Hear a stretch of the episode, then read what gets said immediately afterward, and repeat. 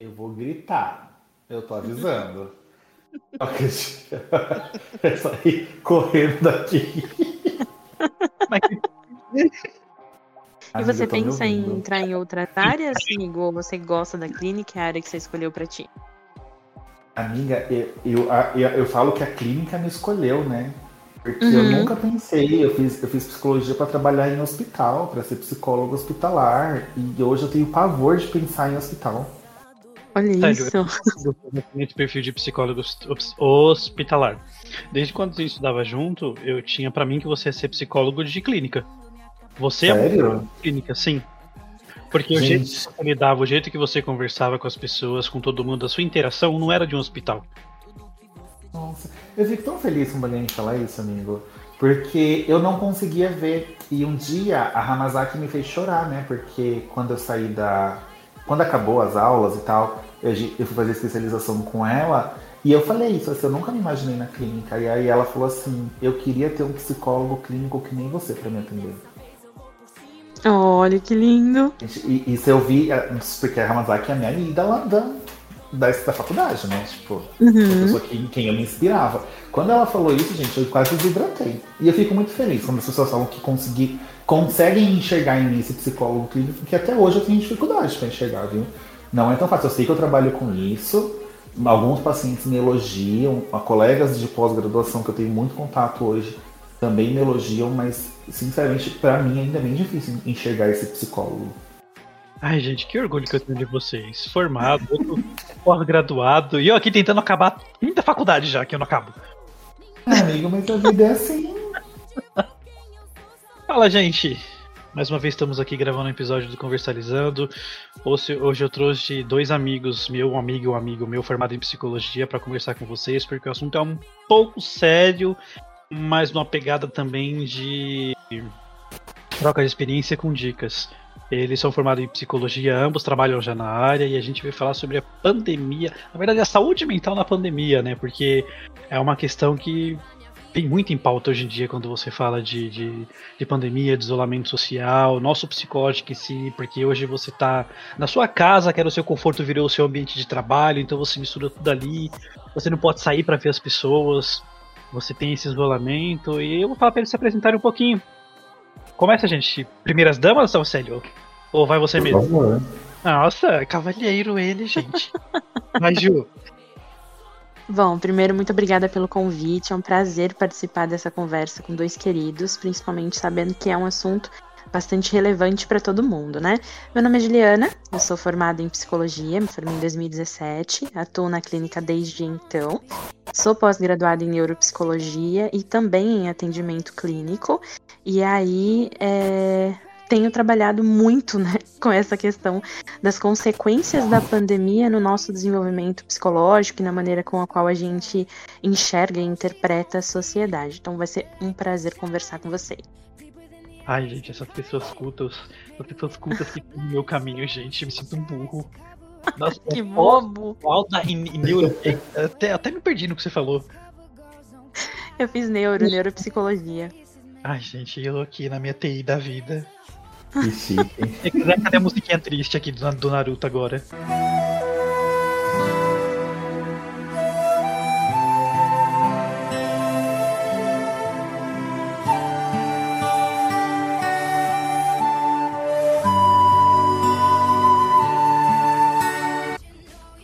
Mas conta pros seus ouvintes que nenhum dos dois sabiam usar o Discord direito. Ah, não, eu quero.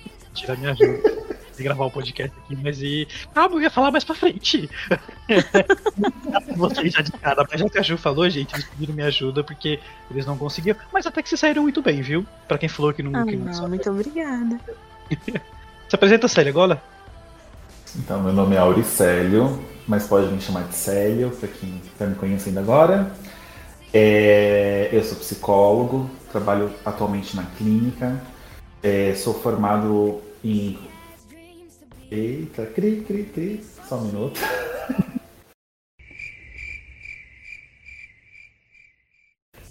sou formado em. Gente, não tá vindo o nome da pós. É que eu sofro de perda de memória recente. Se ela se formou e não sabe o nome do curso que se formou. Eu não sei. Gente, eu tô nervoso. Não é análise comportamental, amigo? Análise do comportamento, mas é que tem um. Mas peraí, tá. eu não entendi uma coisa. Você se formou em psicologia, sua pós é isso? Ah. É. Gente, deixa eu voltar. Então, meu nome é Auricélio, sou psicólogo, sou formado em psicologia, atualmente eu trabalho na clínica. Eu sou especialista em comportamento humano, fiz pós-graduação em terapia comportamental, especialização em terapia clínica. E é isso, também trabalho atualmente em home office, estou atendendo sim muitos, é, muitas pessoas com demandas derivadas dessa pandemia, do estar em isolamento, do estar dentro de casa e tudo isso. E eu queria falar uma coisa que eu estou guardando desde tarde, que eu tenho muito orgulho desses meus dois amigos. Que fofinho! E do Isaac, hum. que é o dono desse podcast, que, que sempre fala ah, com gente intelectual, gente inteligente, mas só a gente que está mais ou menos próximo sabe, amigo, a inteligência que você tem, como você é intelectual e como você tem um coração enorme. De verdade, eu gosto muito de você. Tô fazendo até coraçãozinho com a mão agora, mesmo vocês não me vendo. Gente, eu tô vermelho da cor da minha garrafinha. Eu tenho vergonha. Ai, não sei o que falar, amigo. Obrigado, de verdade. A Ju já me deixou sem graça quando eu chamei ela. Aí você agora me deixa sem graça na frente de todo mundo. Maravilha. Sim, né? Mas você precisa começar a, a, a, se reconhecer o homem incrível que você é. Ai, gente, tomando uma lição no meio do podcast. Eu não tenho nem vergonha na cara. Ter amigo psicólogo é isso. A vida é assim. A vida cobra. Mas essa é uma questão que realmente ela é. A gente, assim, descontrai um pouco, mas é uma questão séria também, né? Porque hoje, como eu falei no começo do podcast, as pessoas tinham a sua ambiente de, a sua casa como um ambiente de conforto. Ah, eu me estressei no trabalho, agora eu vou para casa, eu vou curtir, vou ficar no meu sofá, vendo meu Netflix da vida, ou escutando a minha música. Só que hoje virou. A casa virou o trabalho. E acaba sendo, puta, como é que eu vou, sei lá, como é que eu vou tirar um tempo para espairecer? Sim, sim. E a gente está. A gente está é, eu, pelo menos, né, e alguns colegas que, que eu tenho mais contato, a gente está recebendo muito essa demanda na clínica que é essa fadiga de estímulos, vamos dizer assim, tipo, as pessoas estão cansadas de estar sempre no mesmo ambiente, fazer tudo no mesmo ambiente. Então, é não tinha essa, essa, cultura, né? De tipo, ah, eu vou ficar trancado dentro de casa. Não, a gente gosta de sair, a gente gosta de ver gente, a gente gosta de ir pra barzinho, uhum. a gente gosta de ir pra cinema, de aglomerar na pracinha bebendo com os amigos. E isso tudo mudou. E a gente tá indo para mais de dois anos de, de pandemia já, né? Sim, já tem quase um ano e meio. Mas, amiga, eu vou te contar Sim. que. Pode falar, Ju, desculpa. Não, imagina, só para complementar, porque eu acho que é bastante interessante o processo que a gente está passando, porque ao mesmo tempo que a gente tem essa sensação de exaustão, né, emocional e inclusive física, é, por esse excesso de, de estímulos, de coisas que estão acontecendo ao nosso redor, a gente também tem a sensação de que a vida está parada né? Que ela não tá andando, que ela não tá caminhando, e é quase como se a gente estivesse é, numa pausa, né? Porque a gente é incapaz de tomar decisões que são mais duradouras, porque é, não depende ali só da gente, né? Do nosso comportamento. E ao mesmo tempo a gente não tem muita perspectiva, né? E eu acho que isso adoece muito. É uma coisa que a gente aprendeu bastante na pandemia, assim. A falta de perspectiva é algo que nos adoece, porque ter uma perspectiva de melhora no futuro, principalmente se a gente tem uma, uma data, né? Faz com que o nosso presente seja mais sustentável, mesmo que ele não esteja agradável.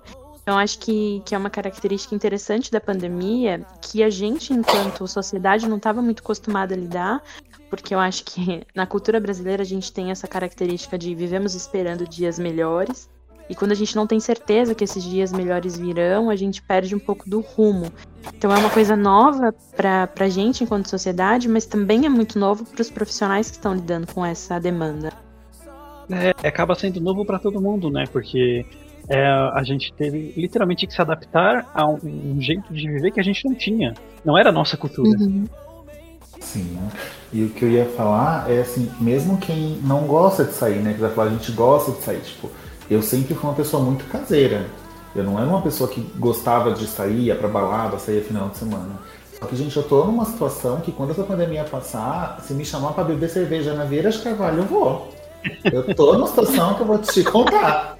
Eu chamou pra balada, bora. Não sei nem pra onde é que vamos levar, mas tô indo. Acaba fazendo isso com a gente, porque você hum. cansa. É maçante, é estressante. Sim, sim. É, é, é, é uma situação que porque a gente saía para trabalhar, para estudar, e, e, tudo isso está fazendo falta, né? Tipo, a gente hoje estuda, trabalha, come, conversa com a família, assiste TV no mesmo ambiente. O que não deveria acontecer, né? Que no caso a gente deveria separar os ambientes. Célio, Exatamente. tem muita demanda nesse assunto é, relacionado a, a, a, a saúde psicológica nossa na pandemia mesmo. E é, a, sabe me dizer assim uma estimativa se a demanda aumentou muito assim?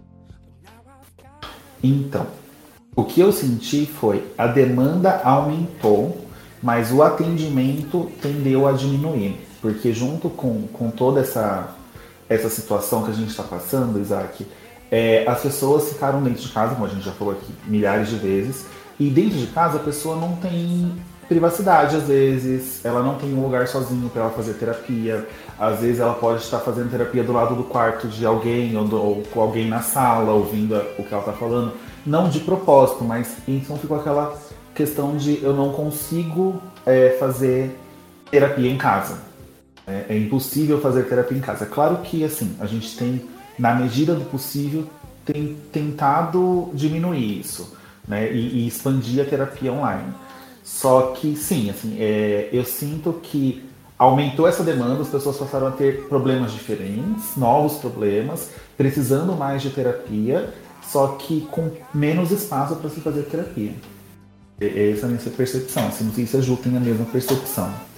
É isso que eu ia perguntar agora, qual que era a percepção que a Ju tinha desse, desse, desse, desse quesito também.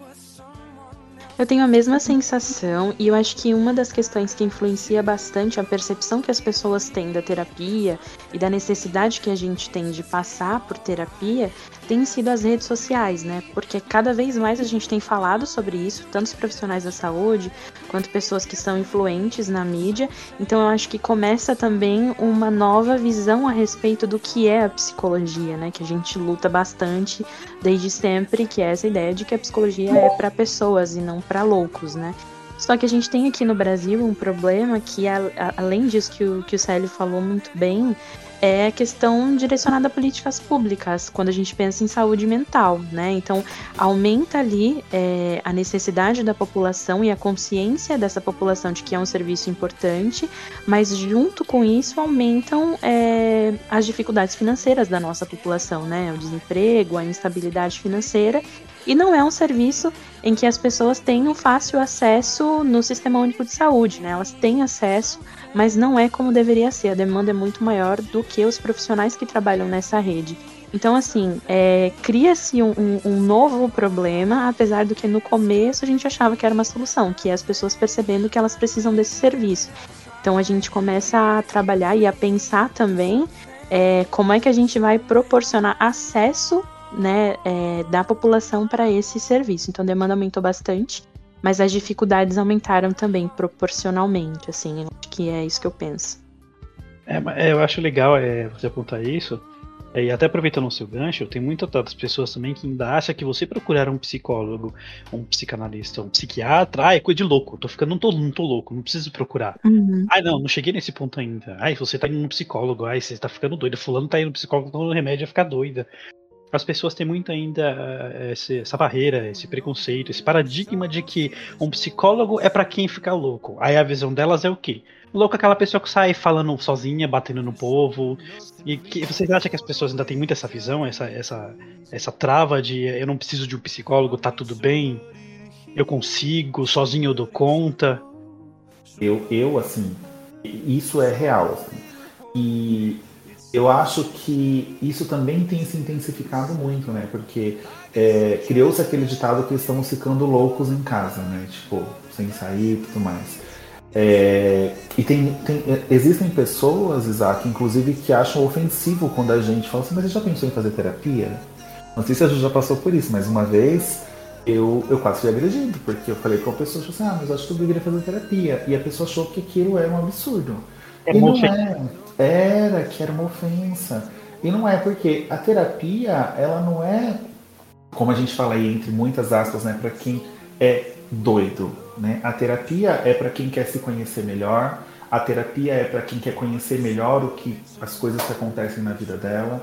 A terapia sim é para resolver alguns problemas pontuais muitas vezes, mas a terapia ela promove o maior bem de todos, inclusive que eu ouvi no seu primeiro podcast, eu achei incrível aquele rapaz que veio no seu primeiro, seu primeiro convidado que ele falou sobre autoconhecimento.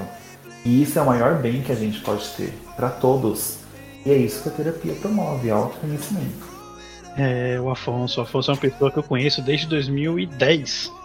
2010? 2011? Por aí. É uma pessoa que amadureceu muito. Ele, se eu não me engano, ele cursa RH. Ele falou curso RH no podcast, que eu não lembro agora, gente. Isso. Minha opinião. Ele, vai carregar. E realmente o conhecimento, além de ele ser poder, ele abre portas e nada melhor do que conhecer a si mesmo. Sim, exatamente. É saber por que eu reajo, como eu reajo, por que eu estou sentindo isso.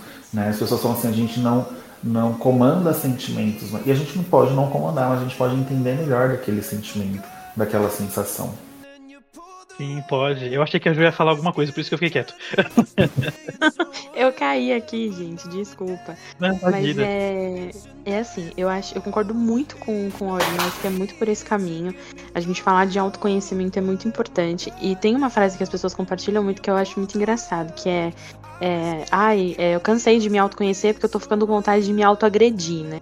E é muito isso que a gente passa ali na, na pandemia. É, porque a gente não tem também uma possibilidade de passar por esse processo de autoconhecimento, que é um processo difícil, com alguém que vai nos acompanhando, né, e nos orientando nesse processo para que, apesar de ser um processo difícil, que seja uma caminhada mais leve, né, porque eu acho que aquilo que a gente consegue dividir com o outro, que a gente não carrega sozinho, tende a ser um pouco mais leve, né, mesmo que ainda seja difícil. Então, eu acho que é, é muito isso, assim. O autoconhecimento é muito importante, mas se ele for orientado, né, se ele for acompanhado, ele fica muito mais prazeroso, inclusive. E, e uma coisa que as pessoas têm que entender, até vocês me corrigem se eu estiver falando maneira, mas é que, gente, é, o psicólogo falar para vocês fazerem sessões, ah, seis sessões, oito sessões, ou uma sessão contínua, não é porque ele quer o dinheiro de vocês, não funciona assim. Mas tratamento, esse tipo de tratamento é uma coisa que demanda tempo e esforço. Tô certo, gente? Eu tô errado? Hum, Você tá certo. E assim, eu não costumo, é, eu, na minha vivência profissional, nem costumo colocar esse tipo de data, de limite, assim, tipo, é, existem pessoas, é, abordagens e, e profissionais que sim, mas eu prefiro trabalhar com uma coisa muito mais aberta, sabe? O cliente às vezes pede, né? Não sei como a Ju prefere chamar, cliente, paciente, mas é, eu, eu, eu- a pessoa pede alguma data, ah, mas quantas sessões? Eu não trabalho com, com esse tipo de data, porque às vezes a gente está ali tentando conversar sobre alguma coisa e é algo muito mais profundo do que a gente imaginava que poderia ser. Muito mais complexo para você dar uma data. É, Não Exatamente. tem como você falar. Eu, eu acho que eu concordo plenamente com você. Não sei que, Ju- que jeito a Ju trabalha. Ju, se você trabalha de outra forma, me perdoa. Mas eu concordo muito com o Célio nesse, nesse quesito, nesse ponto, porque você se entender, você começar um processo até a pessoa tem barreiras, ela tem paradigmas que ela tem que começar a quebrar. Eu sei porque quando eu fiz terapia eu fui assim, eu não era sincero com a minha terapeuta, porque eu pensava assim, caramba, eu vou me abrir pra uma pessoa que eu nunca vi na minha vida? Como assim, gente? Não, não é por aí. Vamos, vamos, calma, peraí, vamos, vamos criando uma, uma confiança. Então você começa a construir algo. E tudo que você começa a construir demanda tempo, demanda esforço, demanda força de vontade também. É que nem a casa. Você não vai começar e a casa vai chegar lá pronta, pá, ela vai cair pronta do céu. Não. Você vai começar cavando alicerce, fazendo alicerce, levantando coluna, levantando parede, e assim você vai construindo. Uhum. E eu acho que é, é- é bem por esse caminho mesmo. Eu também não trabalho com, com limite de sessões. Inclusive, é uma coisa que eu queria conversar para o pessoal que está assistindo e vai procurar aí terapia. Existem muitos terapeutas que começam a divulgar o próprio trabalho assim, né? É, então, você tem um pacote ali de três sessões por preço X. Se você quiser continuar, o preço aumenta. Isso é bastante antiético. Tá? Isso não deve ser feito, porque na terapia o primeiro processo que a gente passa, né, ali o acolhimento de queixa, entender o que está acontecendo, o primeiro momento não é o de achar respostas, é da gente conseguir identificar quais são as perguntas, Ju? né? Então assim, então, isso é bastante antiético porque no primeiro momento, quando a gente trabalha o acolhimento da, da, das demandas, né? Então a gente acolhe esse paciente, tenta entender ali o que ele está sentindo. Antes de encontrar as respostas, a gente busca identificar quais são as perguntas, né? Qual é a origem dessas questões, porque geralmente as pessoas aparecem lá pra gente no consultório com diversas camadas, né? Então, por exemplo, eu chego no consultório e falo assim: ah, eu quero entender por que, que meu relacionamento acabou. E aí a gente vai conversando sobre esse relacionamento, e aí a gente entende que o que é importante ser trabalhado é o medo do abandono, por exemplo. Então não é só o término, né? E o término nem é só o, o, o principal, é um sintoma de algo que é mais profundo. Então é importante que as pessoas saibam disso, né? Às vezes a gente tem certeza que a gente quer trabalhar determinada coisa e quando a gente chega na terapia a gente encontra um mundo depois disso, né? Então é bem complicado promover e, e prometer é, números de sessões, porque às vezes a gente toca em assuntos em que depois você não pode parar, você não pode abandonar seu paciente simplesmente, enfim, com a ferida aberta. Então acho bem complicado, é importante a população entender isso também. Eu, eu falar só. Desculpa, Célio. Pode ah, tudo bem. Eu só, eu só queria exaltar esse momento que a Ju falou tão lindo. Ah. Parabéns.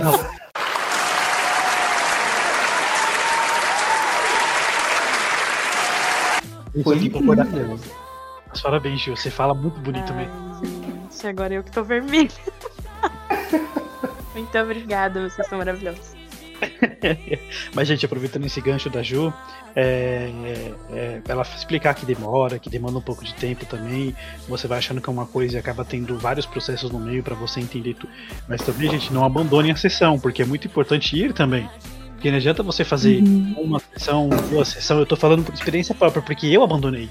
Eu fiz uma sessão, duas sessões, três sessões, eu pensei, ah, isso não vai dar em nada, isso é uma perda de tempo. E blá blá blá, esquece cheia. Não é, gente, assim, dá certo sim, ajuda pra caramba, porque eu acho que é um autoconhecimento, ele nunca vai ter fim. Por mais que você não faça sessões com psicólogo, você sempre vai ter uma sessão de autoconhecimento de você com você mesmo. Uhum.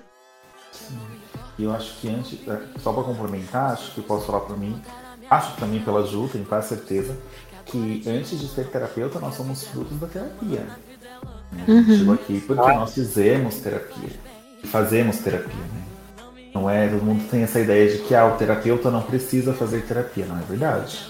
Eu ia perguntar isso agora. Um terapeuta faz terapia, gente? Porque o pessoal acha muito isso. Ah, ele faz terapia, ele não precisa de um terapeuta. Ou, ou então o pessoal tem assim, tá, mas o meu terapeuta precisa de um terapeuta, então por que, que eu tô passando com ele? Ah, eu sempre ouço isso. Eu, eu Porque todos nós temos questões, né? Todos nós temos, é, como a gente falou muito sobre autoconhecimento, mas todos nós temos questões, nós temos família, nós convivemos, nós convivemos com amigos, com muitas pessoas. É, e, e todo mundo precisa entender sobre tudo isso, sobre esse sentimento. Então, muitas vezes fala assim, eu não vou mentir que às vezes a gente banca o nosso próximo, próprio psicólogo, né? Tipo, não sei como é pra Ju, mas às vezes eu falo assim, nossa, mas eu tô.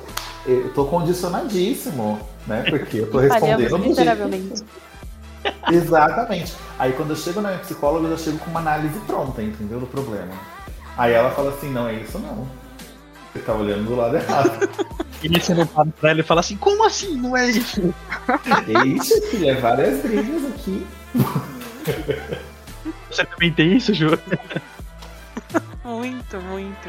Eu acho que os piores, os pacientes mais difíceis são os psicólogos, né? Porque a gente acha que entende muito das coisas e a gente realmente entende, mas existe uma diferença de olhar para o outro e analisar o outro e analisar as nossas próprias questões, né?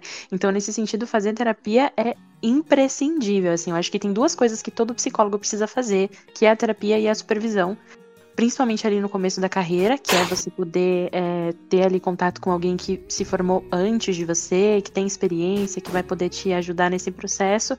Porque não é uma profissão fácil, né? As pessoas elas têm essa impressão de que para você ser psicólogo você só precisa saber ouvir. E assim, não é isso, é, vai muito além disso. A gente estuda bastante, né? A gente trabalha bastante, é bastante complexo.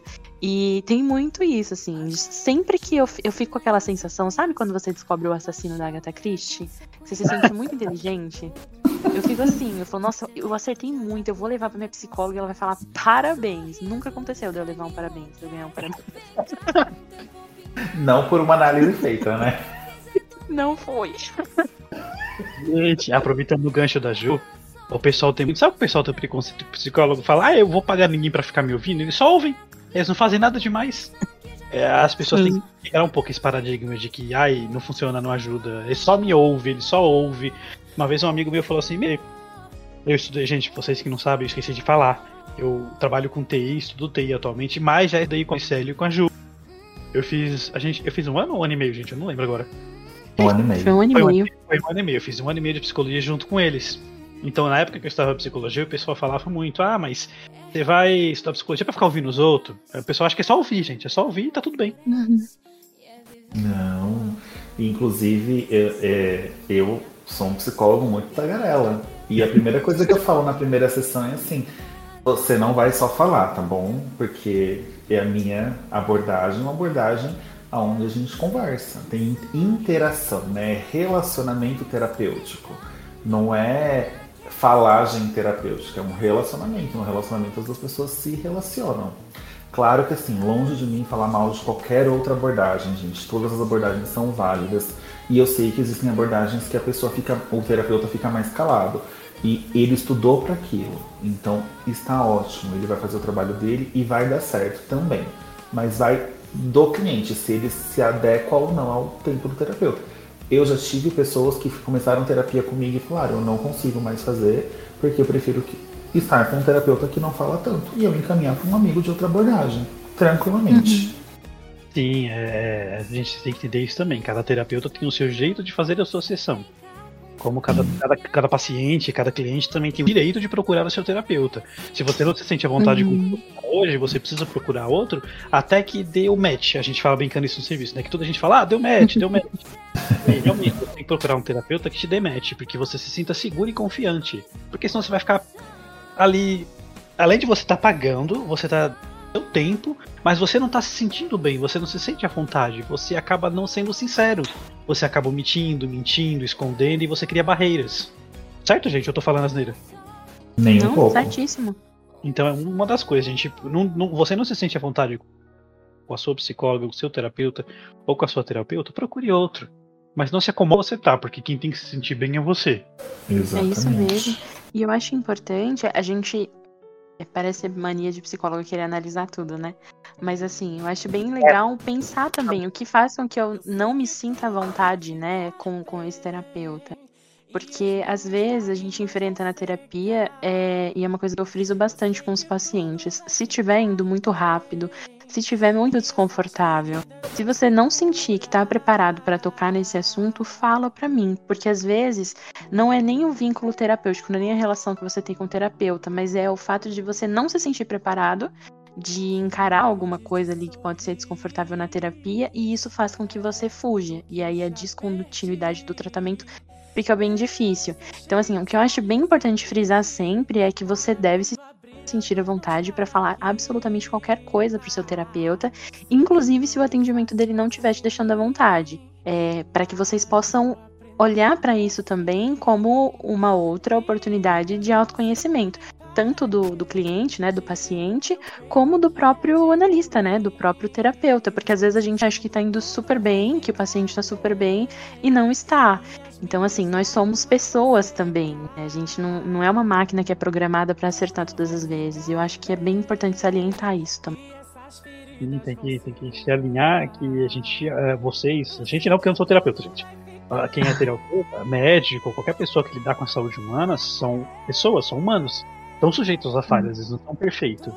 Hoje, dando um que você falou agora, então você diria que é, um, não um requisito, mas uma, uma chave, uma peça-chave fundamental para uma terapia saudável é você ser sincero com o seu terapeuta?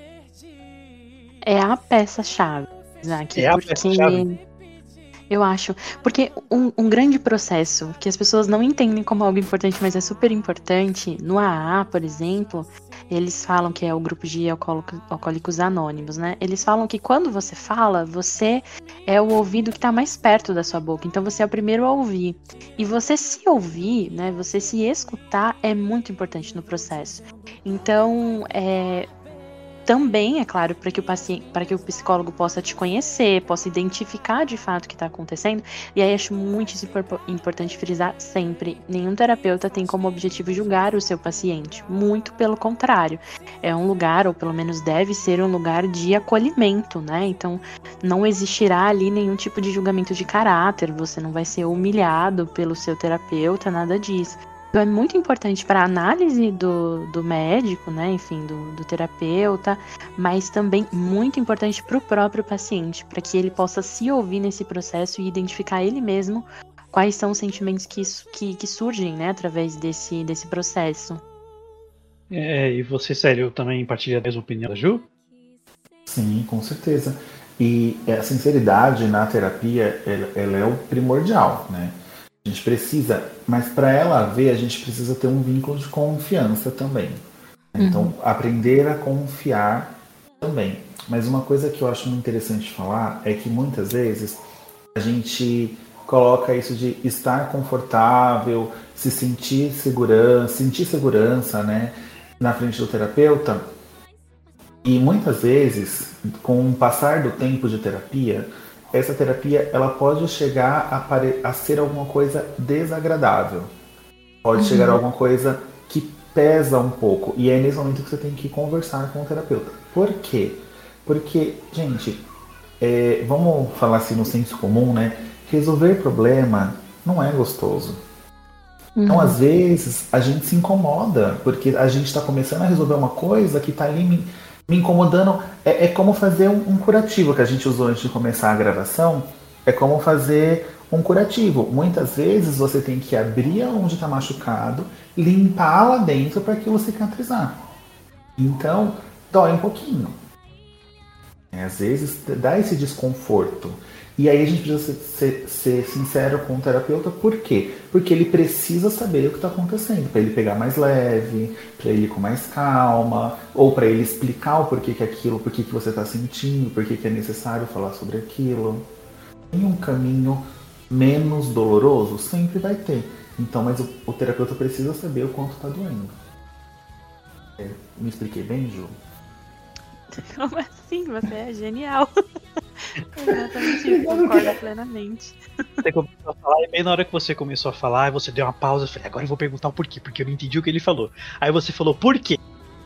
Eu não entendi a pergunta. Deu uma não, cortadinha. O Célio tava explicando, e aí ele deu uma pausa, né? Porque ele, ele, ele falou que é, pode ser pesado e tudo mais. Aí eu ia perguntar por quê. Aí na hora que eu ia perguntar por quê, ele, aí ele falou por quê. Aí ele começou a explicar. Eu falei, ah tá, agora eu entendi. Gente, como é que é para vocês, assim, sair um pouco desse lado profissional, é, lado pessoal um pouco? Vocês têm essa mania de, de tipo, é, analisar o amigo? Tipo, você está numa conversa antes da pandemia de roda, aí você fala assim, hum, ali tem um complexo, olha, ele tem um comportamento assim, assim, assado. É natural de vocês? Aí, Ju, você quer responder primeiro?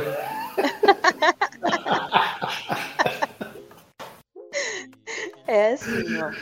É, quando, quando você faz psicologia, muito do processo de formação é você treinar o seu pensamento para pensar enquanto psicólogo. Então, é muito difícil a gente conseguir fugir disso é, nas conversas normais, enfim, nos nossos relacionamentos que não são profissionais. E principalmente lá quando a gente se forma, a gente passa por esse momento de, tipo, falar de psicologia para todo mundo o tempo inteiro. Então, assim, na mesa do churrasco, a gente solta um segundo Skinner ou segundo Freud e as pessoas ficam tipo, nossa, nada a ver. Mas eu acho que depois a gente vai é, entendendo o nosso lugar nas relações, né? Então, assim, o fato de eu pensar alguma coisa, o fato de eu perceber alguma coisa, deixa de ser intencional, não é intencional. E quando acontece, não é compartilhado, porque o meu papel não é ser psicóloga dos meus amigos, né? Então, é claro, a gente é um relacionamento de amizade normal, a gente aconselha, enfim, a gente conversa. Mas tem uma coisa que eu faço com os meus amigos é encaminhá-los, assim, tipo, vai pro terapeuta que você precisa. E eu não posso fazer esse papel. Mas assim, Ou- às vezes é inevitável, sim. Ou seja, gente, se vocês têm algum amigo que estuda psicologia, saiba que você é cobaia dele ou dela. que horror. Mas a gente não faz relatório, nem nada disso. Fica tranquilo. não, ela- as pessoas fazem um relatório dentro da cabeça dela. Olha, fulano tá agindo assim, assim, assim, ó. Eu disse isso, a causa é isso, isso e isso, mas elas guardam pra ela. Mas vocês estão sendo cobaia, tá, gente? Não, que horror. Não, é, isso acontece muito, assim, porque o psicólogo é humano, né? E a gente tem uma ansiedade pré-formatura, gente, que parece que a gente vive para aquele momento. Né? A gente vive para chegar no consultório e falar assim, nossa, sou eu. Eu nunca vou esquecer o dia que eu peguei o meu CRP e dentro do ônibus eu mandei mensagem pro meu melhor amigo falando assim, agora eu sou psicólogo, eu posso analisar. Mas, brincadeira à parte, só complementando assim, o, o que a Ju falou, é uma brincadeira, uma vez quando eu era solteiro, conversa com uma- um rapaz, né? E ele falou assim: Ah, não, mas eu não vou sair com você não, porque você é psicólogo e você vai ficar me analisando. Gente, se tinha 15 dias que eu tinha me informado, tinha muito, viu? Acho que eu não tinha nem CRP nessa época. E aí a minha resposta pra ele foi assim: olha, não vou ficar te analisando, porque analisar as pessoas é o meu trabalho. E você vai ter que me pagar pra mim fazer isso. E até porque a gente tem consciência de que se a gente analisar todo mundo, a gente tem que analisar a gente mesmo e a gente não sai com ninguém. Sim, não, e a Não. gente vai enlouquecer. Porque imagina, a gente vai enlouquecer. E eu lembro de uma colega nossa de formação, que eu não vou citar o nome dela, mas todo mundo vai saber pela história, que ela tem um, um episódio que ela conta que ela ficava ouvindo as pessoas dentro do ônibus enquanto ela ia pra faculdade. Meu Deus. A Ju lembrou quem é. É o ápice da fofoca profissional. O ápice, o ápice. Mas então, só pra o que acontece? É, a gente é treinado o tempo todo essa escuta clínica. Né? Então, muitas vezes a gente está entre amigos e acontece. Acontece, né? Vamos aí uma, uma fala psicanalista, né? Um ato falho, acontece alguma coisa, né? Um, um- alguma, alguma deixa que você fala, hum. Mas a primeira coisa que eu comecei a pensar, assim que eu me formei, no primeiro ano de formação, que eu fazia muito isso, como a Ju falou, a gente não expõe, não fala, mas foi fazer a seguinte reflexão: eu não dou conta de ser psicólogo de todo mundo. Porque se eu começar com isso, nunca mais eu paro. E aí eu comecei a perceber que as pessoas se afastaram um pouquinho quando eu tomei essa abordagem de eles irem me perguntar e eu não falar mais. Eu falo assim, olha, você precisa procurar um psicólogo para saber disso. Ah, mas você não é psicólogo? Sou, mas não o seu. Eu sou o seu amigo. É, gente, até aproveitar, a- aproveitar esse gancho do Célio, é, se eu não me engano, vocês têm um código de, de quem é psicólogo e quem se forma. É, eu sei porque a gente aprendeu isso. Não sei se é bem um código, se estou falando asneira, mas a gente é instruído que a gente não pode é, tratar amigos, é, família, parentesco muito próximo, porque quem a gente tem vínculo. É certo? Tá certo, não tá, gente? Sim. Sim. Porque a gente acaba deixando de, de analisar com a razão para começar a analisar com a emoção, não é isso? Sim, nossa, você falou tão bonito. Eu nunca tinha usado essas palavras. Não, nunca tinha usado essas palavras, mas é isso mesmo. Na verdade, é uma recomendação do CRP, né? Do CFP, perdão. Não tem no código de ética. Se eu não me engano, não tem. Não me recordo, mas Não eu acho mesmo. que é uma recomendação, né, Ju? Uhum. É, então, porque o nosso código de ética ele é muito complexo. Então, existe o código de ética que a gente segue, mas existem as recomendações do CFP e CRP, né, que é o Conselho Federal de Psicologia e o Conselho Regional de Psicologia. E aí, se eu não me engano, isso é uma recomendação, Isaac, mas de verdade, assim, mesmo que fosse permitido, eu não sei, a Ju ou outros psicólogos, eu não tenho condições de analisar, de, de ter como paciente, cliente, uma pessoa que é meu parente, meu amigo. Mas eu, mas eu acho que você tem razão, porque você vai deixar de pensar com a razão. Sei que ficou redundante essa frase, né? Você tem razão, mas vai deixar de pensar com a razão. Você vai deixar de ter o seu lado clínico como um profissional, mas você vai começar a se envolver emocionalmente, porque, sei lá, é sua mãe, é seu irmão, é seu primo, é seu pai, é seu tio, é seu avô. Você tem aquela. A gente, como Exatamente. ser humano, a gente tem aquele. aquele acolhimento familiar. A gente tende a tomar a dor dos outros quando é muito próximo. E é uma coisa que o terapeuta não pode fazer, certo? Sim. E eu acho que, além imparcial. disso. Pode falar, Ori. Não, perdão, você pode falar. Não, é porque eu acho que além disso, que, que falou perfeito, no nosso código de ética, o que tem é que nós estamos vedados a tomar qualquer decisão que possa implicar negativamente, que possa atrapalhar o nosso processo terapêutico. Então, dentro disso, existem diversas recomendações, como, por exemplo, não atender amigos e familiares, porque tem essa questão da neutralidade, que o Ori vai falar depois, daqui a pouquinho, mas tem também essa questão que a gente estava conversando antes.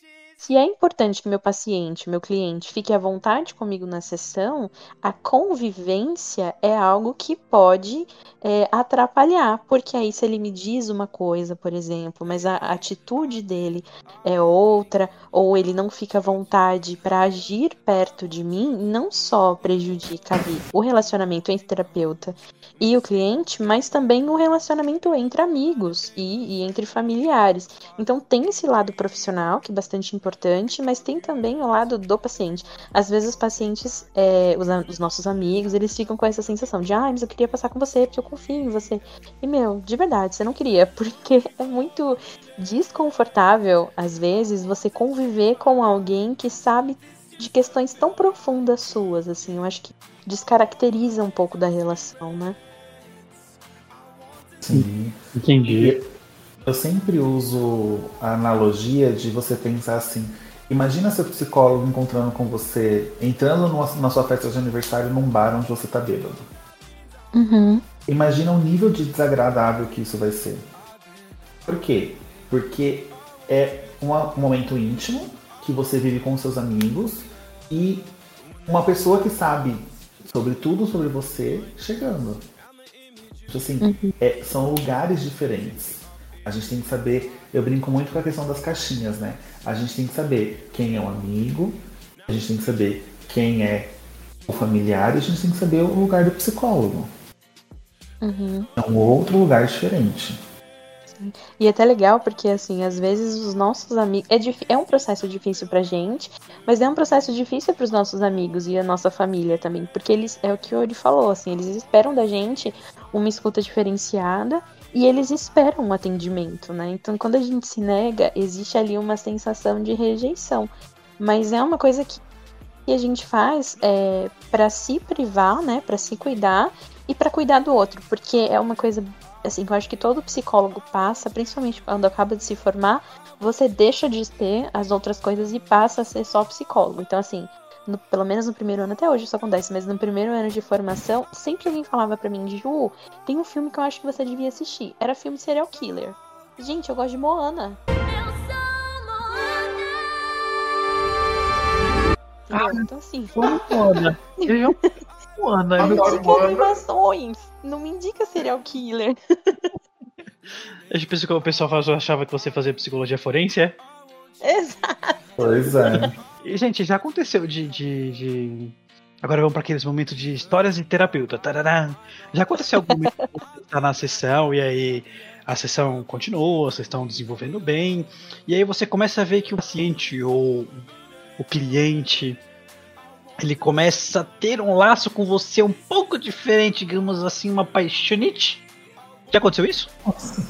Já. O Auricelli fez o nossa ali lá no fundo que eu falei, nós. Não, sabe o que é? Porque a gente estuda tudo sobre isso. a gente lê tanto caso sobre isso na faculdade que eu me senti retornando assim à faculdade. Então acontece, gente? Ou acontece. E vou ser sincero, comigo aconteceu uma vez é, e a, a, a pessoa foi muito, muito sincera e era uma mulher e, e ela falou que ela, ela percebeu a minha orientação sexual e, e que foi que fez a nossa, a nossa sessão continuar. Porque chegou um momento que ela estava apaixonada. Gente, e o Célio arrasando corações. Pô, quem dera. Não, mas a gente acaba, Isaac, se tornando uma pessoa muito próxima do nosso cliente. Sim. Muito próxima. E, e isso, a gente fala, quando eu falei das caixinhas, né, de diferenciar, a gente passa ali num lugar muito íntimo. Então, entre um amigo muito próximo, uma pessoa que ela, ela tem uma dificuldade de se, de se relacionar, vamos dizer assim, ela vai entender aquilo como um relacionamento, ela não sabe diferenciar ainda. E aí o psicólogo está aqui para ajudar a diferenciar. Caramba, eu achei que isso fosse só coisa de, de, de sei lá, de filme, sabe? Essas coisas que a gente Só faz em filme. Sessão de terapia. Por isso que o nome é sessão de terapia. Ah, gente, eu quero deixar um, um adendo aqui, voltando. Desculpa voltar um pouquinho naquele assunto fora do profissionalismo, quando eu perguntei sobre as amizades. Eu tenho uma che- eu tinha uma, tive uma chefe que eu gosto muito dela, ela é formada em psicologia. E toda vez que ela vinha conversar comigo, eu ficava olhando pra cara dela assim, eu pensava, ela tá me analisando. Eu tenho que falar de jeito que ela tá me analisando. Pra mim, ela tava me analisando 24 horas por dia. E ela nem fazia isso. Ela é uma pessoa muito ética, muito, muito de postura, sabe? Mas a gente tem medo de vocês, psicólogos. A gente fala, ele tá me analisando lá, ó. Ele tá olhando pra mim, ele tá lá já, ó, analisando dentro da cabeça dele. Falando, é louco, lá, é louco. Então, o que eu acho muito interessante é que isso só começa a partir do momento que a gente anuncia que é psicólogo. Uhum. Se a gente está num lugar sem ninguém saber a nossa profissão, ninguém pensa isso. E é o mesmo olhar, é me- a mesma atenção, é, é o mesmo gesto. E aí tá tudo bem. A partir do momento que a pessoa sabe que a gente é psicóloga, começa. Ó lá, tá- olhou estranho. Olhou pro outro lado. Por que, que olhou pro outro lado? Uhum. Ó, cruzou os Eu braços. acho muito interessante. isso. Cruzou os braços. Cruzou as pernas. Eu tenho uma amiga que ela fala, nossa, quando você cruza as pernas, certeza que eu tô sendo analisada. Ai, meu Deus do céu. É que nem a, Mas a é de La também. Casa de Papel. Não, mas eu acho legal também é, se perguntar, né? Assim, o porquê que é tão incômodo pra mim receber o meu, esse olhar. O que, que eu tô escondendo aqui, hein? Então, vocês que ficam desconfortáveis aí, tudo pra terapia. Olha, gente. Olha, Vou traduzir o que a Ju falou. Tá, gente, eu não sei o que ela falou de verdade. Aliás, eu sei. Mas ok, vamos fazer uma- um ponto descontraído. Vou traduzir o que a Ju falou. Quem deve, teme. Se tá devendo é porque tá temendo, tá devendo. Tem um negócio aí, ó. Vamos arrumar isso aí, vamos. Vambora. excelente. Acho justo. Ai, gente. É cada uma história, né? Que você para assim pra analisar, você fala, meu Deus do céu, gente. O ser humano, eu falo brincando, que o ser humano, ele é. Não sei se tem um fundo de verdade nisso. Mas que o ser humano ele é complexo, ele é complicado, mas ao mesmo tempo ele é engraçado. Vocês, como psicólogo, na visão de vocês, é, tem como fazer terapia em casa? Eu tenho, eu tenho aqui a minha casa. Que vocês, que vocês dariam de dica pro, pro, pro, pro pessoal? Que o pessoal fala, ah, eu moro numa casa pequena, não tem como, se fazer terapia tem que ser um lugar silencioso, que não dá, que não sei o quê. O que vocês, além de procurar um psicólogo, porque isso é fundamental, mas não sei se vocês podem falar isso ou não. Se não puder, não tem problema, tá? A gente pode me falar. Mas o que vocês recomendariam pro pessoal, além de procurar um psicólogo, fazer em casa? Tipo assim, ah, lê um livro tal, é, faz uma meditação, respira fundo. É, o que, que acontece, Isaac? Nenhuma técnica que a gente possa ensinar vai substituir a terapia. Quando a pessoa está em casa e tudo mais, existem várias técnicas. A gente está trabalhando muito com ansiedade. Eu não sei com, como é que a Ju está sentindo isso, mas eu sinto muito que os níveis de ansiedade estão, subindo. Então, eu sempre recomendo técnicas de respiração. Eu sempre recomendo um momento de meditação durante o dia, yoga. Eu sou psicólogo da yoga. Tá? Eu sou psicólogo que recomenda yoga para todo mundo. Gente, yoga salva vidas. E, e é isso, assim, porque a gente tá num lugar muito limitado. A gente tá num lugar muito limitado. Mas o primordial é façam terapia. Eu não sei se foi exatamente isso que você me perguntou, assim, foi que eu consegui entender a sua pergunta, me desculpa. Não, não, foi sim. Você respondeu certinho. É, nada vai substituir a terapia, mas o quanto mais você conseguir é, se manter centrado em si, através de uma respiração, através de algo que te acalme, através da yoga, através de um exercício físico que você consiga fazer, melhor. É estar consciente, é o respirar consciente, né? Por isso que fala, exercício físico, yoga, exercício de respiração, é o saber que está respirando. Quando a gente sabe que a gente está respirando, é, a, a, nosso, nosso corpo se oxigena, se oxigena né, recebe oxigênio e a gente começa a pensar de uma forma melhor. Nossa, entrei muito no cognitivismo. Desculpa, Ju. Essa é a sua área. Aproveitando do Sérgio, que ele falou que depois eu vou deixar. Depois eu vou falar pra Ju falar isso, né? É, sobre a opinião dela sobre a ansiedade. Mas parece besteira. Só que realmente, quando você tá ansioso, eu sei porque eu já tive crise de ansiedade a esse ponto. Eu tava sentado trabalhando, só que eu tava tão estressado, tão nervoso, tão ansioso, que mistura tudo, que eu esqueci de respirar. E aí me deu tontura. E pode ser um negócio bobo, mas não é, gente. É, é, a ansiedade é uma coisa muito ruim mesmo. E você também precisou a ansiedade ter aumentado? Bastante. Eu acho que de todas as, as queixas que a gente tem recebido em consultório, a ansiedade é a principal, assim. Até pacientes que vêm encaminhado, por exemplo, com um diagnóstico de depressão, infelizmente também é um transtorno bastante presente atualmente, é, existe ali um quadro de ansiedade paralela, né? Então, são duas coisas que a gente precisa cuidar. E o Auri falou perfeitamente, é basicamente esses exercícios que a gente oferece aos nossos pacientes, mas eu acho legal a gente entender é, um pouquinho com relação a, a, a, essa reação corporal que a ansiedade promove, né? Porque não é só uma aceleração de pensamentos, não é só um pensamento que fica fixo em algo que você quer que aconteça, todo o seu corpo reage, né? Eu costumo falar para minhas pacientes que quando a gente está numa crise de ansiedade, é basicamente o seu cérebro entendendo que você está correndo algum perigo. Então, a gente está aqui agora ouvindo esse podcast e aí de repente aparece um leão na sua porta, assim. O seu corpo, ele vai te preparar ou para desligar. Então, existem pessoas que na crise de ansiedade, elas têm sensação de desmaio, ou elas têm sensação de paralisia, né, no corpo, não conseguem se mexer, ou ele vai te preparar para fuga que aí é a aceleração cardíaca, aceleração na respiração, os pensamentos muito agitados. Então, todo exercício de respiração que a gente passa para os nossos pacientes, a gente passa com a intenção do relaxamento do corpo e de você ensinar o cérebro que aquele estímulo que ele está reagindo, né, o caso leão, ele não existe. Então, que ele pode é, se readaptar, que as coisas estão bem. Então, é, a gente usa os exercícios de respiração, porque a alteração da respiração geralmente é, o, é a primeira alteração física que acontece depois da aceleração de pensamentos. Então, todas as vezes que a gente vai fazer o exercício de respiração, a gente faz exercício de respiração contada, que é para ao mesmo tempo você conseguir relaxar o seu corpo, você conseguir desacelerar os seus pensamentos também.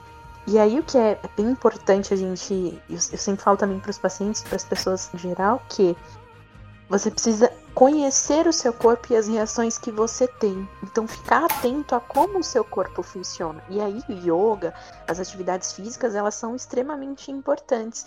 Porque quando a gente sente a ansiedade no pico da crise, é muito mais difícil de controlar. Quando a gente se percebe e percebe lá no comecinho, as coisas tendem a ser um pouco mais fáceis. E aí, os exercícios de respiração é, têm uma maior probabilidade de é evitar que essa crise aconteça. Ju?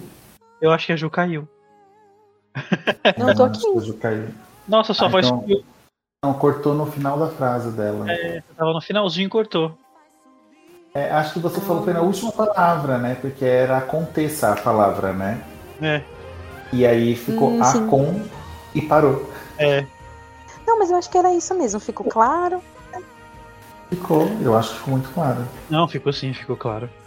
Uma coisa que eu queria falar, Isaac, é que a gente falou, a gente, você comentou, né?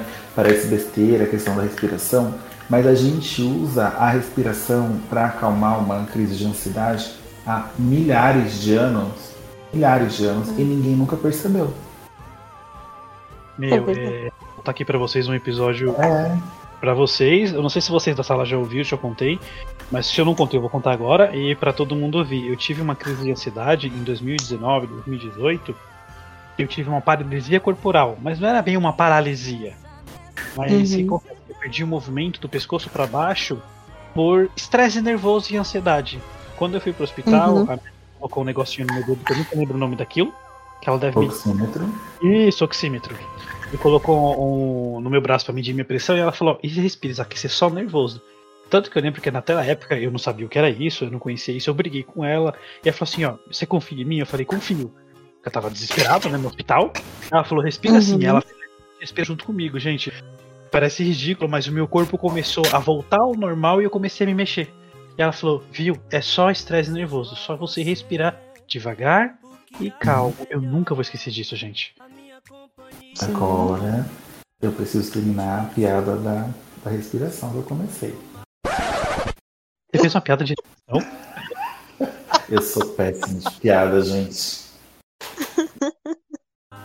Não, brincadeira. É que eu falei assim, a gente usa a respiração para acalmar uma crise de ansiedade há milhares de anos. E eu tava esperando alguém me perguntar, nossa, como? Por quê? E ninguém pergunta. ser. Oh, a gente não deu a deixa.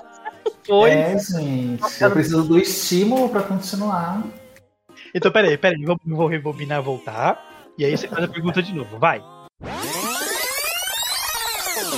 Não, então, eu tô falando que a gente usa a respiração para acalmar uma crise de ansiedade há milhares de anos. E ninguém nunca se deu conta disso. Como assim? Por quê? Porque ficou super natural. O que, que acontece quando alguém tá nervoso, Isaac? Primeira coisa que alguém faz: Não sei, sai correndo? Dor de barriga? oferece água com açúcar. Água com açúcar não resolve problemas de ninguém. Só que quando você bebe água, você respira compassadamente. Oh. Aí você se acalma. Ah, genial! Sim. A água com açúcar não acalma. O que acaba é a respiração. E aí, Ju, quando a gente. Eu li isso num livro uma vez, achei muito interessante. E agora, sempre que eu bebo água, eu paro pra contar o tempo. E é Uhum. exatamente o tempo da respiração compassada. Que legal, eu não sabia disso. Porque você tem que dar os goles, né? Exatamente. Aí você não respira. Aí quando você para de beber, você respira. E a pessoa ainda fala assim: bebe lentamente. Né? que é pra, que é pra você não, não tomar o golpe uma golada só. Aí você bebe dois copos, respira, bebe dois goles de novo, respira. E é uma coisa que eu sempre falo. Em momentos assim. Aí eu já tô parafraseando demais, mas se vocês quiserem me interromper, tá? Não, pode continuar, interessante isso, Uma curiosidade. técnica que eu uso desde a faculdade é quando eu vou apresentar um trabalho, que eu fico muito nervoso, ou quando eu vou fazer uma palestra hoje em dia, eu, eu, eu sempre tenho água comigo. Eu percebi que começou a levantar a ansiedade, eu tomo um copo de água. Um pouco, um copo, não, né? uns goles de água. Aí você respira e tudo se acalma. Pra quem vai apresentar TCC, trabalho, faculdade, tech da vida, curso técnico, escola, o que seja, aí, ó, pega essa dica. Gente, eu fiz tanto isso que a, a, a professora que avaliou meu TCC me levou uma garrafinha de água. Ai, que bonitinho. Pra você ver como é. Eu sempre fiz isso. E vale muito a pena, é muito interessante. Gente. Não sabia disso. Eu nunca nem tinha ouvido falar disso. Sim. Que legal! Agora a pessoa, agora a pessoa ficou nervosa, toca, taca a garrafa de água na cara dela. Bebe! Bebe. Bebe que você vai se sentir melhor. E não é vodka, é só água. É. Água, É só água, pode beber. Nossa, eu lembro que uma vez eu fui pra um evento de música eletrônica. Nossa, isso é muito antiga. Aqui irei entregar a minha idade agora, que eu sou velho. Ah, deixa eu perguntar, é o Spirit of London?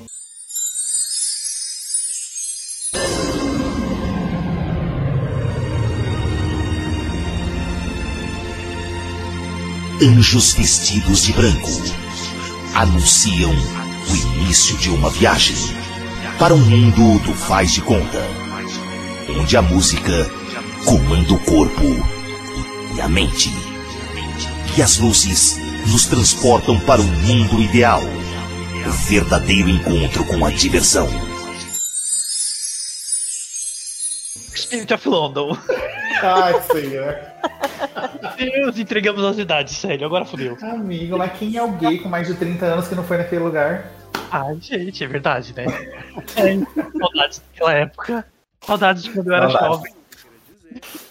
Saudade quando eu dançava a noite toda e o joelho não doía. Pois é. Ai, gente, que decadência. Ai, gente, eu lembro que eu tive uma crise de ansiedade lá e eu fui levado pra tenda de primeiros socorros, né? Sabe como é que chamava aquela tenda lá? Que o pessoal Sim. atendia. E o cara me deu água pra beber. E eu briguei com ele. Falei, água vai passar o quê, menino?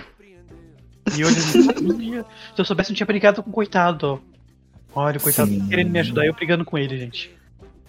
Mas é normal, porque é uma coisa que a gente não acredita, porque a água realmente não resolve nada.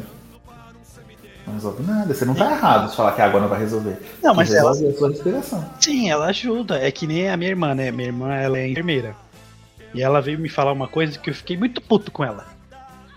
Porque é uma coisa que eu acreditei a minha vida inteira. Ela falou, Isaac, quando você tá com pressão baixa, o pessoal manda você comer sal, né? Eu falei, é. Ela falou, então, isso não resolve nada. Eu, Oi. como assim? Não resolve nada? Ela é, isso é só uma coisa que o pessoal fala. Ai, tem um nome disso, gente. Placebo. Isso, efeito placebo. Ela falou, isso é só um efeito placebo pra você se sentir um pouco melhor. Eu falei, sai daqui. Eu passei a minha vida inteira achando que sal resolvia, agora eu tô com pressão, aqui é ótimo. Tô com pressão baixa, vou comer alguma coisa. Eu não lembro dela. Falei, ah, essa merda não resolve mesmo, então deixa eu experimentar direito. Ela cortou o efeito placebo, tá vendo? Mas é, ela cortou meu efeito placebo nessa birosca. Ah, mas tem muita coisa, assim, gente. É que nem é, eu cresci ouvindo. É, é- é crença popular que está certo de alguma forma, né? Só que as pessoas não, não, não olham por isso. Sabe Trisol? Então, eu passei a vida toda. É aquele negócio, aquela bolinha que aparece no olho, né? Eu passei a minha vida toda escutando as pessoas falarem assim: esfrega o dedo na calça jeans e coloca em cima do Trisol que ele vai passar. E aí é uma superstição. E a Ai, gente falava, gente, nossa, mas que besteira, né? E aí o que, que acontece? O que, que acontece quando você passa o dedo, esfrega o dedo na calça jeans? Ele tem fricção. E aí o que, que acontece? Ele esquenta. Ele esquenta. E quando você vai com o Trisol no, no oftalmo, o que, que ele manda você fazer? Compressa. Compressa. Quente. Gente, Exatamente, gente. É aplicação de calor. caramba! E a gente O nunca tá parou pra pensar.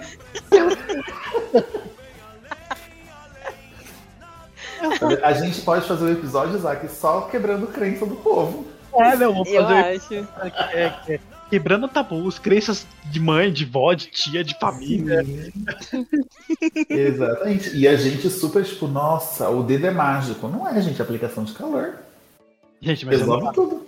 vamos, vamos falar uma coisa também, gente. Não é pra tacar o dedo sujo no olho, né? Porque, pelo amor de Deus. Não, não. Em É porque a épocas minha de avó Covid não é recomendável. não é recomendado, gente. Lava essa não. Faz uma compressa estéreo. E não Não adianta, toca o dedo. E não adianta também você tacar o que gera na mão e socar o dedo no olho. É, é. O que vai acontecer vai ser você não vai ter mais trisol porque você vai ficar cego. É, Então, Gente, eu esqueci de falar no começo do podcast. Eu criei as redes sociais do Conversalizando, gente. As redes sociais não, a rede social, só que eu só criei o Instagram. É muita rede social pra, pra administrar, gente. Não dá não. Então, segue lá a gente no Instagram, arroba Conversalizando. Eu criei um canal no TikTok também. Quem tem TikTok, segue lá a gente também, arroba Conversalizando. Eu conversalizando, arroba gmail.com. Quem quiser mandar história pode mandar, eu conto aqui no ar também. É, sugestão, ideia, crítica, eu sou aberto a tudo, gente, porque eu acho que crítica faz a gente melhorar sempre. E é sempre bem-vindo. Então segue a gente lá. Toda vez que sai um vídeo novo eu posto lá, quando sai o vídeo, quando eu tô preparando. E segue lá a gente pra dar aquela forcinha. É, Sério e Ju, é, vocês têm a- a alguma dica pra dar pro pessoal em relação à, à terapia? Ou além de procurar um psicólogo, porque isso é muito importante. Mas eu acho que além da terapia, o, o que é extremamente importante mesmo, Isaac, é que a gente possa ficar cada vez mais conscientes a respeito de nós mesmos. Então, assim, é, é entender o que a gente sente, é perceber o nosso corpo, os nossos pensamentos, os nossos sentimentos. Eu acho que é importante estarmos atentos a nós mesmos, porque mesmo que pareça uma coisa óbvia, no dia a dia a gente está prestando atenção em tudo, menos na gente. A gente está prestando atenção no trabalho, a gente está prestando atenção no país, a gente está prestando atenção dos nossos filhos e a gente não faz ideia do quanto isso afeta a gente no dia a dia. E aí o que acontece é que quando a gente tem, por exemplo, uma crise de ansiedade, às vezes os pacientes eles ficam com essa sensação de eu não sei de onde isso veio, isso veio do nada. E assim, não é do nada, né? Então, acho que é bem importante é, ficar sempre atento ao que se sente, a maneira como se relaciona. E aí usar essas dicas que o Auri deu, né? Que eu dei também. Essa questão da respiração é bem importante, não só nas crises de ansiedade, percebam a respiração de vocês, inclusive quando vocês estiverem calmos, e exercitem isso. É, se vocês gostam, né? Se vocês curtem meditação, também é um exercício super bacana. Existem pessoas que não conseguem se adaptar à meditação e acabam ficando mais ansiosas no primeiro momento. Então não se forcem a nada, existem alternativas. E, e busquem descobrir atividades que vocês gostem de realizar, porque eu acho que a gente está num momento muito é, pensando no que a gente precisa, né? No que precisa ser feito e a gente esquece um pouco do que a gente quer fazer, dos nossos desejos. E geralmente são eles que gritam, né? Ali na terapia. Então, acho que é isso. E fiquem perto, é claro, a distância de pessoas que vocês gostam, porque a solidão na pandemia também é um, um sentimento que faz a gente sofrer bastante. É, essa questão do, do, do, do, isolamento na pandemia que você falou da distância, né? A minha mãe pegou uhum. o Covid há três semanas atrás. E foi bem uhum. no do, do Dia das Mães. Tanto que eu passei praticamente os 14 dias que ela ficou isolada em casa, ligando para ela de videochamada. Porque assim, eu podia uhum. mandar um áudio? Podia, mas quando você vê a pessoa te vê, é diferente. Então, assim, se você não Sim. pode estar perto, faz uma videochamada ali rapidinho, gente. Não vai cair sua mão, não vai cair seu dedo, não vai te fazer mal, mas talvez faça bem para outra pessoa. É, além de tudo, a Ju falou muito bem, claro, como sempre. Ah, uma coisa que eu estou abordando muito com, com pessoas próximas, muitas vezes com clientes e tudo mais, é a questão do, do, do se perdoar. O que, que acontece? Durante esse momento de pandemia, a gente está vivendo um momento já muito difícil. E as pessoas costumam a se cobrar muito nesse momento. Então, assim, no começo da pandemia, um ano atrás, eu não sei se vocês lembram quanta live teve, e era live de sertanejo todo dia, e era gente produtiva, gente que já tinha lido três, quatro livros, é, que já tinha assistido filme, estudado, feito inglês. E uma coisa que eu tô falando muito nesses últimos tempos é, gente, tá tudo bem se você não tá fazendo tudo isso. Uhum essa produtividade que as pessoas pregam, ela muitas vezes é uma produtividade que a gente tem que tomar cuidado. Então, assim, o que a Ju falou é, é muito importante. Estejam perto das pessoas que vocês gostam, mesmo que virtualmente. Aprendam a se conhecer e se perdoem. É, Entendam que está tudo bem você não conseguir fazer tudo o que você gostaria, porque nós estamos vivendo uma situação que não é comum para nós ainda. É uma situação muito nova e a gente está reagindo de forma que a gente ainda não sabe exatamente como reagir, na verdade.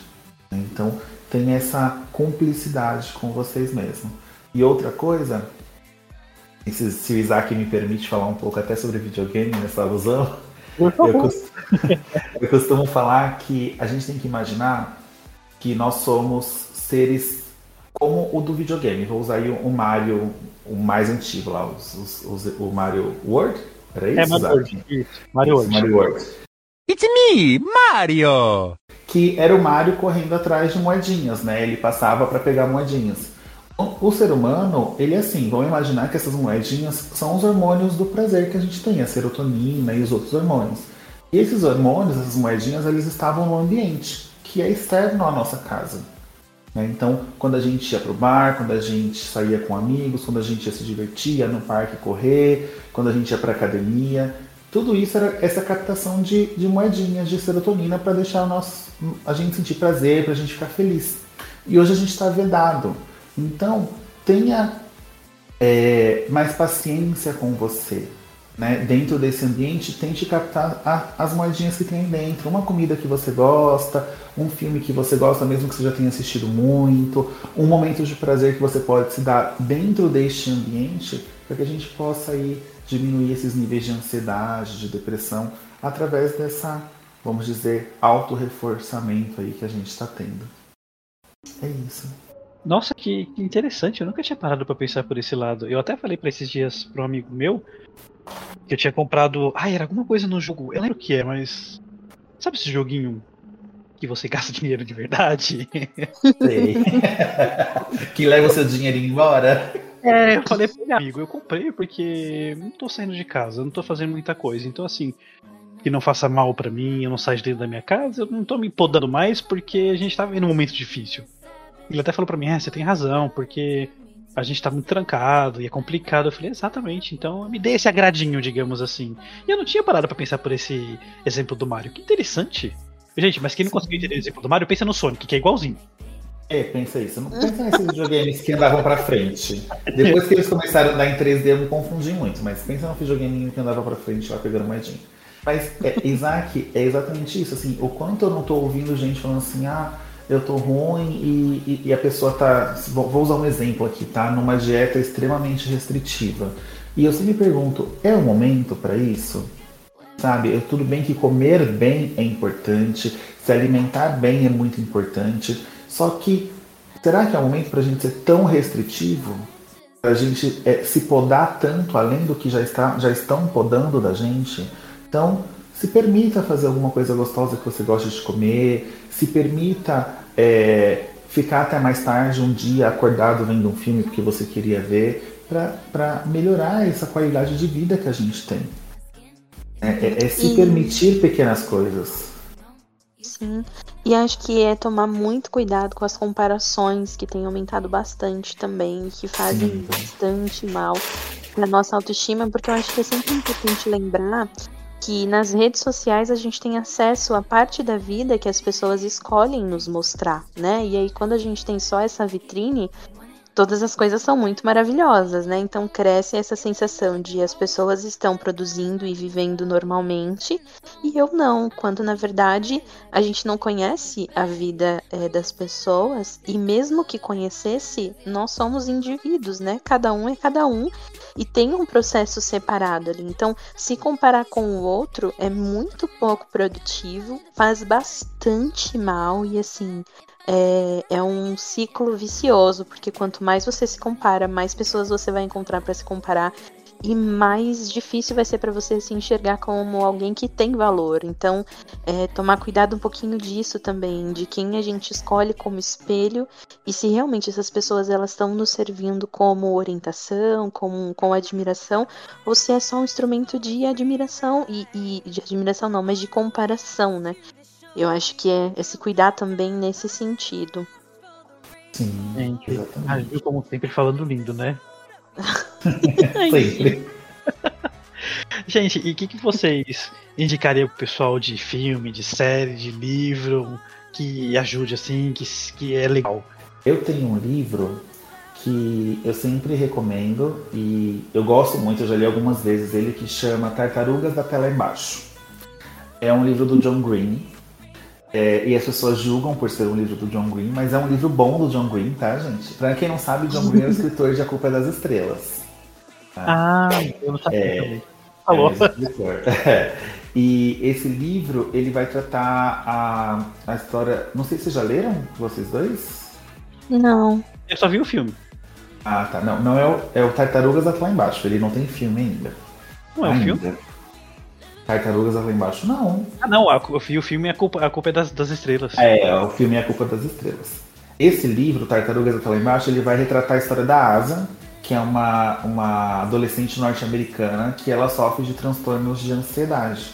E aí ela tem vários dos transtornos do aspecto de ansiedade. Ela tem toque, ela tem ansiedade generalizada, ela vai ter algumas ansiedades específicas. E é muito interessante a forma como ela lida com isso e a forma como elas descrevem. Muitas pessoas que descobriram ser ansiosas através da asa, porque sentiam o que ela sentia no livro. É, sentiam tudo o que ela explicava ali no livro e entenderam que aquilo era uma ansiedade.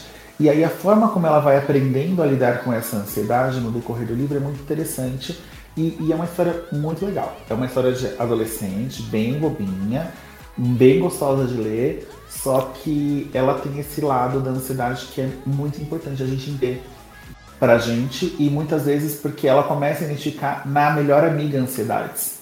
E a forma como você fala pra pessoa, olha, isso não tá certo, isso não tá legal, você precisa procurar ajuda. Então é muito legal.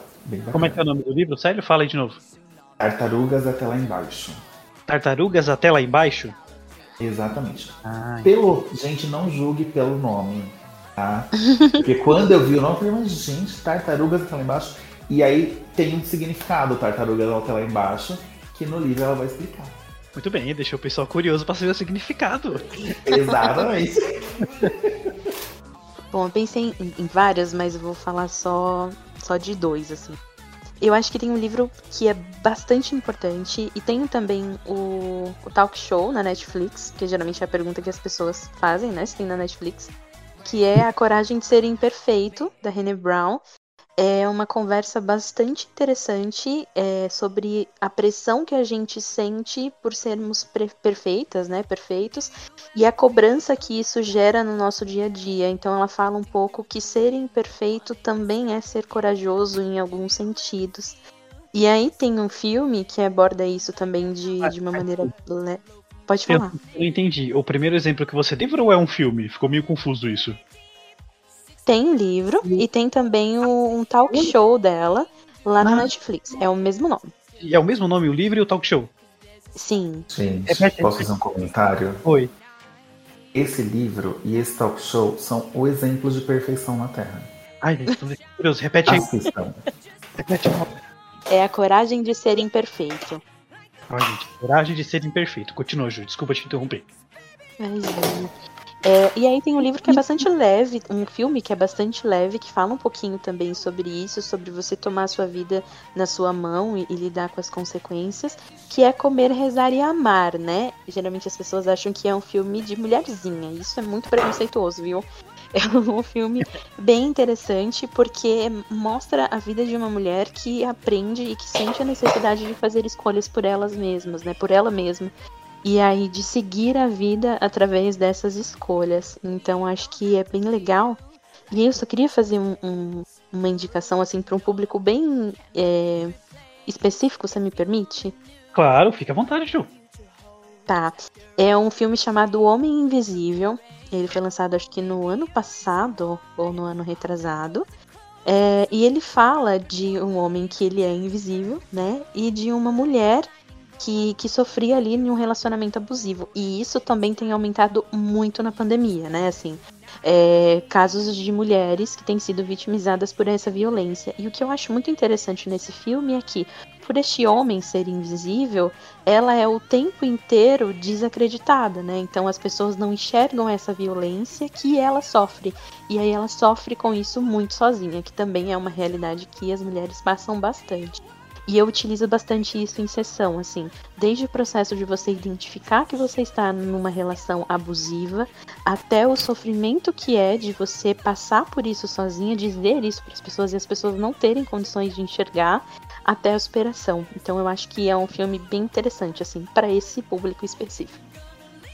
Nossa, que legal, Excelente. É. A Ju, ai meu Deus. Nossa, eu tô todo arrepiado. Depois vocês assistem e vocês conversem comigo se vocês acharam bom. Eu vou falar. Eu já assisti, é excelente. Eu vou falar do, do, do Vai Que Cola. Viado, eu tô toda cagada. Viado, eu tô toda cagada. Viado. Ju, é, Comer, Rezar e Amar, eu li em 2012. Eu nem sabia que eu ia ser psicólogo. Uhum. E é um livro que mexeu muito comigo. Eu acho incrível a história dela. E esse, o, o, o Homem Invisível, eu assisti sem pretensão nenhuma. Por causa uhum. que eu amo a atriz, que é a mesma atriz de The Handmaid's Tale. Sim. E eu assisti sem pretensão nenhuma. E esse filme mexeu comigo de uma forma que eu mando todas as minhas clientes assistirem. É isso falo, mesmo. Gente, é sensacional esse relacionamento, porque é isso, você tá num relacionamento abusivo sem saber que ele tá sendo abusivo. Uhum. Sabe? E, e, e ser taxada de doida, que é o que acontece no filme. Exato. É, é, é, é incrível, esse filme é incrível. Assistam. Olha aí, gente, então já fica a recomendação extremamente reforçada para você. eu aqui agora. Gente, eu tenho um livro pra recomendar, apesar de não entender muito da área, só estou um ano e meio com eles, não me formei, não segui a área.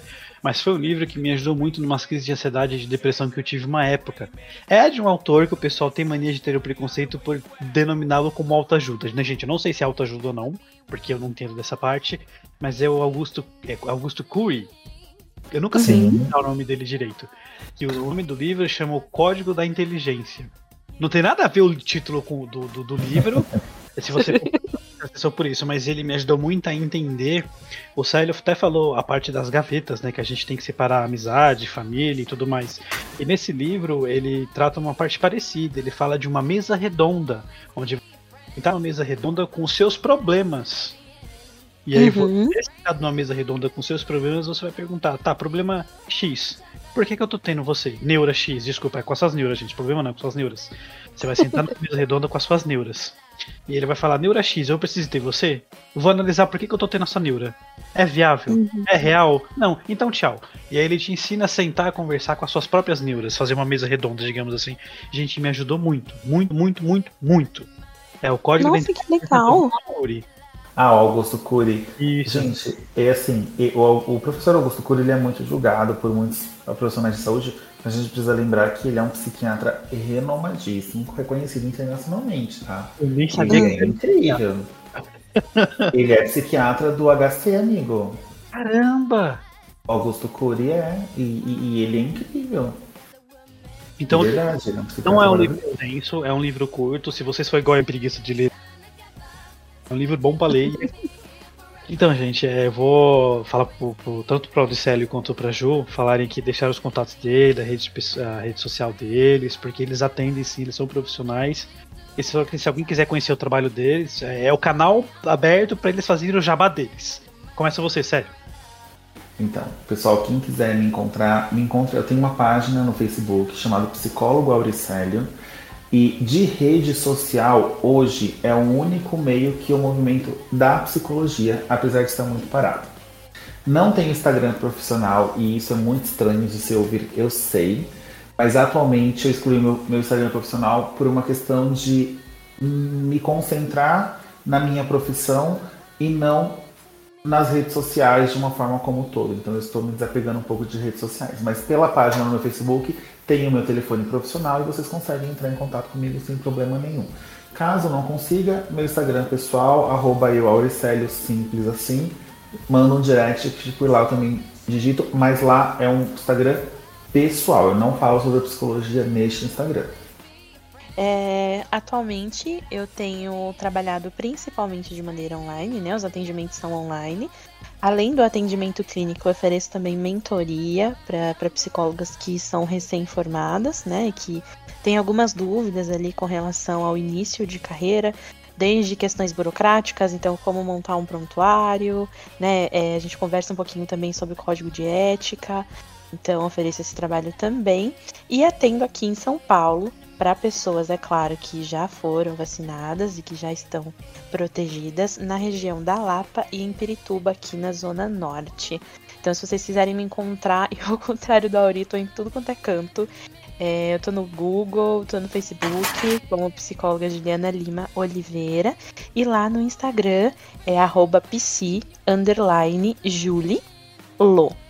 Então, podem entrar em contato por qualquer desses meios que eu estarei acessível a vocês. É isso. Peraí, Ju, repete seu Instagram porque ele é um pouco complexo.